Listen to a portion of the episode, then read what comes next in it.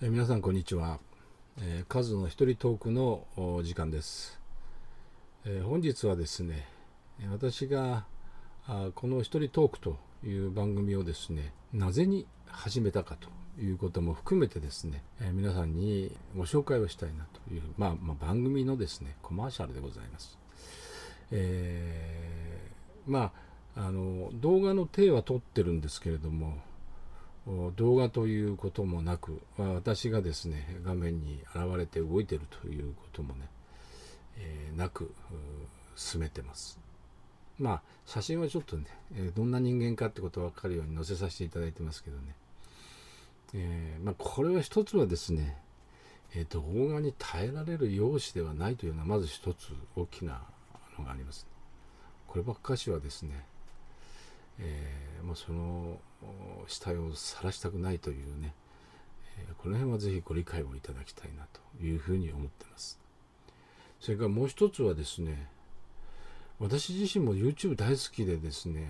よく見てんですよね。でね、YouTube 見てんですけど、どうしてもね、画面にね、意識いっちゃうんですよ。画面を見入ってます。で、画面から離れられないというね、これは不都合な真実でございます。はですねそれで気が付くとですね30分1時間経ってるというねこれはもうね私はいかに YouTube を見ないようにできるかということにね日々、えー、悪戦苦闘してるというところが実態なんで実はですねでもその YouTube もですねよく冷静に見てみるとですねその音声だけ聞いてて全然問題もないものって結構多いんですよね。皆さんその画面に映ってね身振り手振りでやるんですけど、まあ、そこに別な画面が映ったりだとかね映像が流れたりだとかあなんかね文章が出たりだとかってすれば別ですけどねそうでないとですねただ聞いててもまず問題ないかなというのがねこれ実は実感なんですでそのことも踏まえてですねひょっとしてこの辺ってね音声だけで伝えることってねうまくできないだろうからまあ音声のねだけのあれにしちゃってもいいんですけれども、まあ、そうは言ってもね中でその今こんなこと伝えてるよみたいなことがね、えー、画面見てる人にも伝わるようなこともねできれば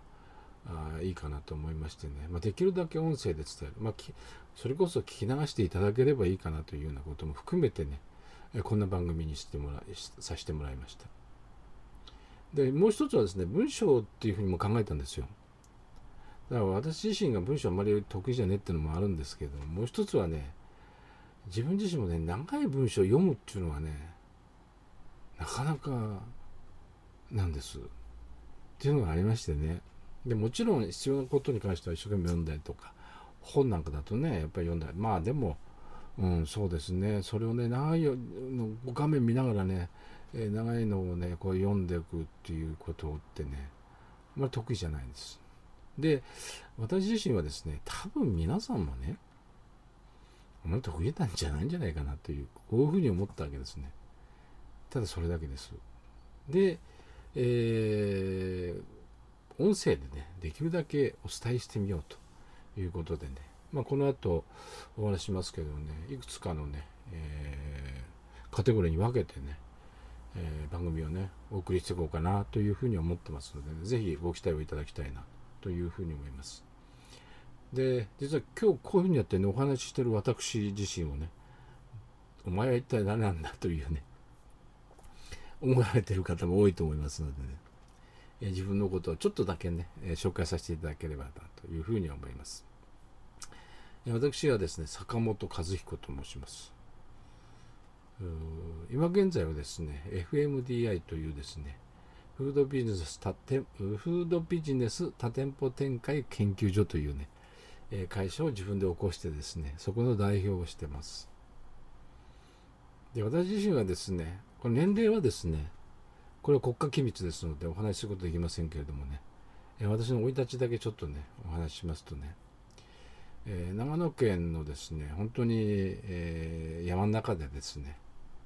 周り山だけというようなところで育ちました、えー、本当に遊ぶところって言ったら山か川かみたいなねとこでもう日が日が暮れるまで真っ黒になって遊んでたというね、え、そういう子供の時代です。で小学校もですねその当時の先生ちょっとねやっぱり粋なんですね。授業じゃあ今日は裏山でやろうって裏山にみんなで行っちゃって授業するというね。そこで授業しちゃうというね。これをもう毎日のようにやってましたんでね。ですからその当時の先生って面白いですよね。そういうことを平気でやっちゃってたみたいなとこがあってね、えー、非常に楽しい、えー、子供時代をね過ごさせていただきました。ここですね。で私あの高校まあ大学行かなかったんですけどね。高卒なんですよ。で高校ですね、えー、卒業まあ高校生になってですねそれから大学まあ進学校でしたんでね大学ってみんな意識するわけですね。それでこうやられやってたわけですけどもある時にですねまあうちの両親まあそういう田舎ですんでね商売もしてたんですけど半分農家みたいな感じですからね。でやられたやってたわけですから。あまあ決して楽なではないですね。で子供3人育てていう感じでねやってましたで、えー、高校の時にですねある時に親がですね自分たちを学校行かしたりだとかねそのために借金をしてるって知ったんですよ。ま、それがどのくらいね要は親にとってね家計にとって大変なことなのかとそれも私分かんなかったんです。でも借金をして学校に行かしてる行かしてくれてるってことが分かった時にですねあこれ以上ね親に迷惑かけちゃいけないなっていうね。実はあったんですよ。まあそれともう一つ早く社会に出たいっていうのもあったんですけどね。自分で金を稼いでみたいっていうのもありましたけどね。まあそこはですねで大学ももちろんねその時代ですからあアパートを東京に借りて、えー、学費払ってっていうのはねまあアルバイトしたりとかってあるかもわかんないんですけども大変な時代ですよ。そこはね。そんなこと多分親にねもう負担させることなんてできない。多分いくつって言ったらねまた金借りてくれたんだと思いますよね。借りて、えー、なんとかねあれしたかもわからない。それは何とも私わかんないですけどね。まあそんなんであってね。私も社会に飛び出しました。そこはね。新宿の会社でしたけどね、えー、ちょうどあの当時はですね京王プラザホテルが工事をしてるなんていうね、えー、日に日に高くなっていくなんていうのを経験見ながらね。っていう時代でしたですね。そうです。で、社会人になりましたね。で、まあいろいろ、まあ仕事もけ、まあその会社だけじゃなくてね、経験させてもらって、で、ある時にですね、まあこの時には、あ結婚しようかなと思ってた時期があってですね、今のかみさんですけどね。で、えー、就職しなきゃいけない。仕事探さなきゃいけなかったんですね。でこの時にですね私は外食が非常に面白いなと思ったんですそれは何でかって言いますとねそれまでは外食ってまあそれこそ外食とは言い方というより飲食店ですよね。っていうのはもう隣の中華屋だったりとかラーメン屋だったりとかみたいな話ですよ。お蕎麦屋さんだったりとかねうなぎ屋だったりとかみたいな。それが外食です私の頭の中にあったね。でもちょうどこの当時ですね欧米型の外食が日本に入ってですね非常にですねセンセーショナルな感じでしたですね。私にとってはショッキングでしたですね。っていうのをこう目の当たりにして。でその時にですね、えー、外食行こうっていうふうに思ったんですけどね。その時行こうなんで思ったかって言いますとねもちろん食べれるっていうのはね、まあ、就職して食べるとこですから食事には困んねえだろうなっていうのはまず一つあったのとですね。だからもう一つはですねあの当時就職求人雑誌っていうのがねあのそれこそ電話帳みたいな熱いね、えー、雑誌で、えー、にいろいろと載ってたんですけどねあの当時は憧れはスーパーバイザーだったんですよ。あこんな仕事があるんだ外食ってこんな仕事があるんだ隣のラーメン屋とわけ違うんだなっていうのをねこの時知りましたよ。でそこに憧れを実は抱いたんですね。でえー、就職のですね受けるのに私ね確かデニーズさんとですねケンタッキーとを受けようと思ったんです。で願書出したんですね。で、えー、早かったのはケンタッキーだったんです面接が。で面接行きました。でまあ片通りに、えー、学科試験みたいなのあったりとかね。で面接をしていう感じですね。で後で通知くれるんだろうな。まあその間にまたねデニーズ行って、えー、面接ね試験受けてみりゃいいやなって思ってたんですよところがその日、えー、ちょっと待ってくださいっつって、えー、少し待たされてですね。でその当時の、ね、偉い方ですね。えっ、とお話ししてて。でところでいつから来れるかね？でこういう話になった。んでもうこれ採用決定です。っていうねそういう時代でしたですけどね。でもうもうあれあれおおなんつってる間にもう就職決定です。っていうね、え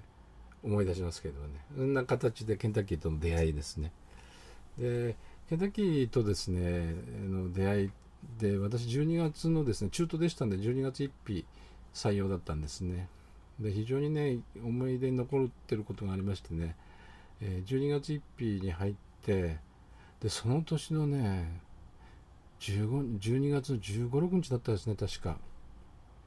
カーネル・サンダースが亡くなったんですよ。亡くなったんですね。この時聞いた時、まあそこの時にね、一生懸命カーネル・サンダースがって勉強したりとかしてる時期じゃないですか。余計にね、なんかショックだったんですね。で、もちろん私以外のね、働いてる社員の連中も、カーネル・サンダースがっていうのがね、やっぱりショックだった。すごいね。それを覚えてますでその年のですねちょうどクリスマスの直前ですからねクリスマスはみんなでね肩のところに喪章をつけてねでクリスマスを乗り切ったというのをね今でも鮮明に覚えてます。その時のことはね、うん、ですから私が入ってケンタッキーと因縁を持ったその時にカーネル・サンダースが亡くなったっていうねなんか少し因縁めいたものを感じたというのもね、えー、ございましたですね、うん、それからケンタッキーに入りましてね、まあ、営業バッタでやらさせていただいて、え、当然店長までねやりましたし。それからなかったのはですねフランチャイズ営業というのは非常になかったですね。これはあのケンタッキー自体がフランチャイズビジネスですのでね、えー、ケンタッキーフランチャイズ営業ということでね最初はスーパーバイザーやらさせていただいて。えそれから最後はですね、ゼネラルマネージャーということでね、まあ、全体統括する責任者ですね、800、あの当時30店舗ぐらいだったですかね、の責任者ということでね、統括をさせていただきました。まあ、ここでは本当にフランチャイズビジネスというものがね、どういうもので、何が重要なのかっていう大事なポイントですよね。こういうことをフランチャイズの加盟店のオーナーさんなんかとね、えー、いろいろと勉強させていただきながら、ね、まあ私なんかね若造にから見たらみんなそれぞれのね地方で頑張られてる名士の皆さんですからね、えー、いろいろと本当に経営者ということでねいろいろと教えていただいたということはね、えー、非常に参考になったかなというふうに思う。私にとっては財産ですよね。っていうとこだったですね。でその後今度は、えー、店舗開発ということでねえー、担当させていただいて、まあ、これは物件を探してきて、えー、店を出すと。で建築も見てましたんで店を作るというとこまでね。で営業に渡すということですね、まあ、このところはあのー、少なくてもね、えー、直営店だけじゃなくてフランチャイズさんのね、えー、出店の許認可っていうんですかね。これもしなきゃいけないんですね。物件見つけました。でそこがいいのかどうかって判断をしてあげなきゃいけないんですね。そういうことなんです。それと店ができましたって言ったらね、え建築検査をして、え本当にそれでいいのかできてねちゃんとした形でできてるかどうかっていうことをチェックして OK を出してあげると。いうことをね、えそんなことをさせてもらいました。ここはね。それで、えそれとですね、えまあ店舗開発の時代はですねあのここは非常に重要なポジションだったんですけれどもそれは何かって言いますとね店舗開発っていうのは実は会社の成長戦略にもろ関わってるとこなんですね。それはどういうことかっていうと会社の成長戦略っていうのはケンタッキーの場合ですと出店戦略なんです。でこれお店をいかに増やすかですね。いくつ今年増やすのかっていうのが会社の成長戦略につながるわけですからね。っていうとこなんです。でそこでね一緒にさせてもらったんで非常にこれは勉強になりましたですね。でその時にですね当然あのケンタッキーのね部分の出店戦略を立てなきゃいけないですしね。それが会社の成長戦略になるわけですからね。それともう一つはですね同時にそこでやらなやらなきゃいけなかったのはですね新業態の開発とかそういうことです。ここはですね。これはケンタッキーのですね、えー、以外のね、えー、いろんな業態ですね。これを開発していく。で、えー、加盟店のねフランチャイズの加盟店さんにそういうものを紹介してくれると。より、えー、売り上げを取ってくれるということをね考えなきゃいけない。ですからいろいろやりました、まあ、ケンタッキーでもねお酒を扱うバーみたいなものを作ってみたりとかね、えー、それから唐揚げ専門店なんかもやりましたね、まあ、いろんなことをねさせていただいて。ここがだから非常に勉強になりましたね。いろいろある意味、えー、本当にこの大きい大所帯のねケンタッキーって国の中での動きではなくてね本当に全く新しいことをゼロから始めるわけですからね、え、そんなことの経験もさせていただいたりとかなんてこともやりました。それからあ同時に、えー、建築施設も見てましたんでね。建築を見るってどういうことかっていうとねお店作るっていうのもあるんですけどねもう一つは、ね、機器の開発っていうのがあるんですよ。新しい機器の開発をしなきゃいけないんです。ということをね、えー、やらさせてもらいました。でこれはこの時にはですね本当に日本の大手ですけれどもね、えー、の機器のですね、えー、ところとですね、えー、アライアンス組んで新しいですね機器を開発したと。これはアメリカに対抗して開発したんですからね、もう大変でしたけどね、まあ、そんなこともね、実はやらさせていただいたいと。非常にそそういう意味ではね、えー、なんていうんですかね、アグレッシブにいろんなことにチャレンジさせてもらって、非常に楽しかったですけどね、えー、まあそんなことの経験がね、えー、非常に役に立ってるかなというふうに思ってます。ここに関してはですね。で、今現在、えー、定年退職してからですね、今の仕事をさせていただいているということですね。で、まあ、今現在はですね、FMDI、フードビジネス多店舗展開研究所ということでね、やらさせていただいて、まあ、これどんなことやってるかって言いますとね、えー、まあ、外食だけではないんですけどね、多店化、まあ、店舗型ビジネスですよね、の多店舗化を支援するということでね、えー、事業拡大のお手伝いをしているというところです。特に店舗型の、ね、ビジネスで何があ事業拡大するために大事かって言いますとね店をいかに増やせれるかですからあそのことにね注力して、えー、ご支援をしているというとこですねでこれは飲食店でもですねそれこそ20代30代のですね若い経営者がですね30店舗40店舗って展開してる方って結構多いですからね。で1店舗ちょっと売れればね1億ぐらい年間で売りますんでね。そうすると30億40億のビジネスですよね。これを20代30代でね、えー、そういうビジネスをできるというのはねある意味ジャパンドリームって言っていいのかなというふうにも思いますよね。まあそんなジャパンドリームをね手に入れることができる経営者をね一人でも多く増やしたいと。そのためのねご支援ができればなというふうにも思ってます。それともう一つはですね、まあ、当然多点化していくときにねいかに店を増やすかっていう時にフランチャイズビジネスっていうのが一つの根幹になっていくわけですけれどもね。でこのフランチャイズビジネスっていうのはですねある意味、えー、アライアンスのですね一つの代表的なものかなというふうに思いますで今あその多点化のご支援とともにですねやらさせていただいているのはあアライアンスというのを戦略的にね、え、活用していこうということでねでここは本当に、まあ、1億未満のねえビジネスですね会社をまあ、ジョイントベンチャーとか含めてねアライアンスを戦略的にね活用して、えビジネスを大きくしていこうということのお手伝いをね、えさせていただいてます。ここはですね、えこのことはですね、えー、なかなか日本の企業はですねその自社のノウハウですねとかリソースっていう部分をね、えー、に固執してて、えー、やっぱり、えよそとねアライアンスを組んでえ、よその他の会社さんのリソースを使わせてもらうまたはうちのリソースを他の会社で使ってもらうみたいなことでね、えー、アライアンスを組んでいくということが、ね、なかなか苦手っていうんですかできて、まあ、やってない経験しないということもあると思いますけどね、まあ、こんなことを実はお手伝いさせていただいてます。で1億円未満ってねあえて言ってるのは何でかって言いますとね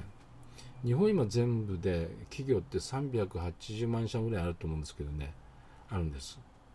でここでですねじゃあ1億円未満の会社ってどのぐらいあるかって言いますとね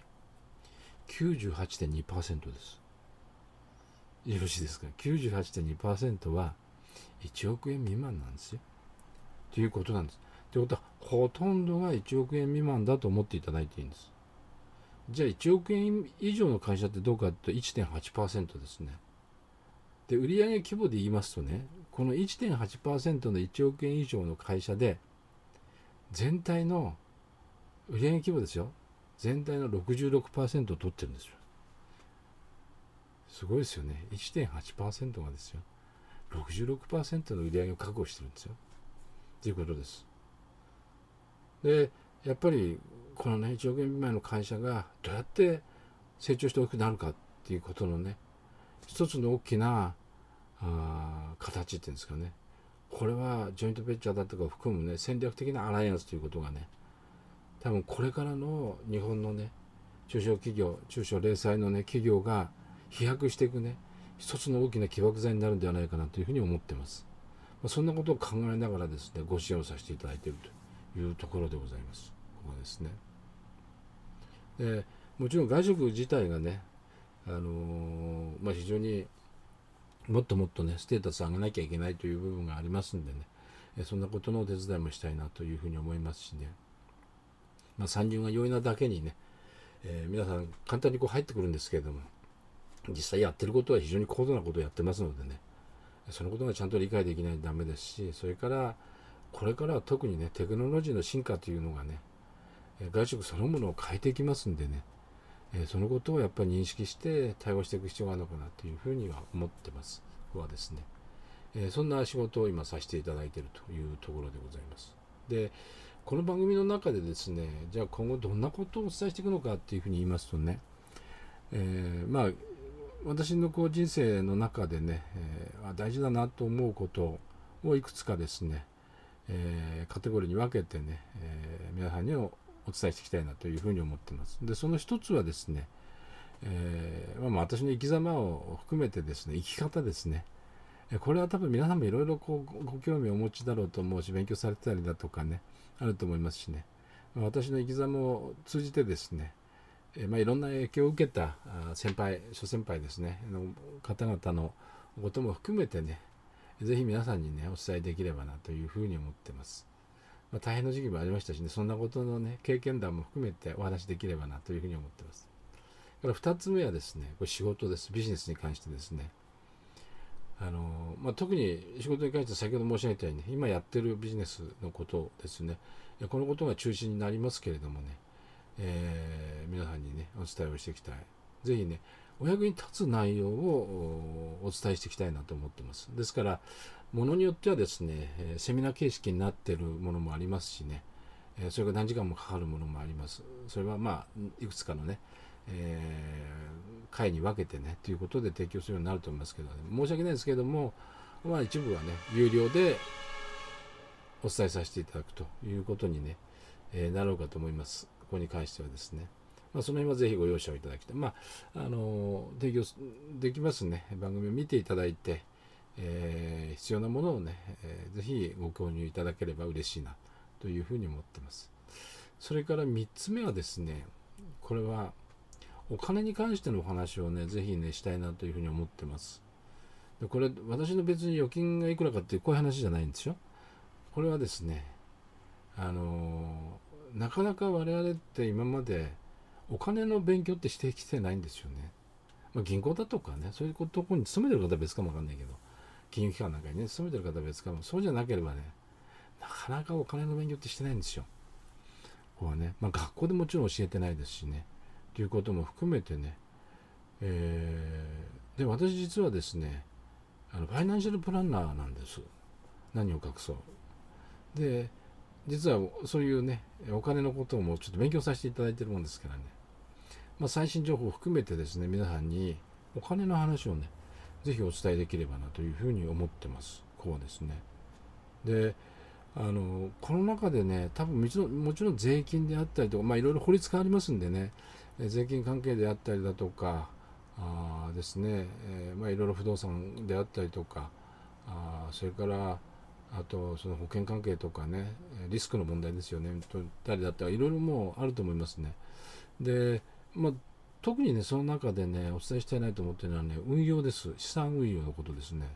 でこの辺のことってねなかなか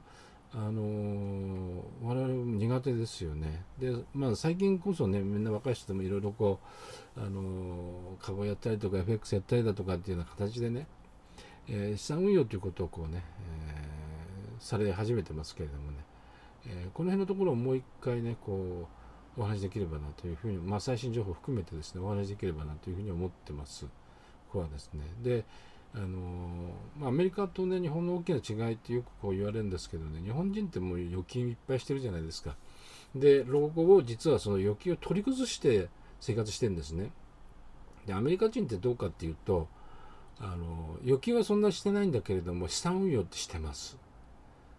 いろんな形でですね、え、やってますでこの運用益で老後を生活してるんですねっていうのが基本的なパターンですねということです。これだけ違うんですね。で、我々ももっとですね、お金を生かすというね、もちろんそのお金のことってね、いやあのお話すると、いや、お金のことかよってなんか良くないこと話してみたいに言われる方いますけどね。で、やっぱりお金は汗水流してですね、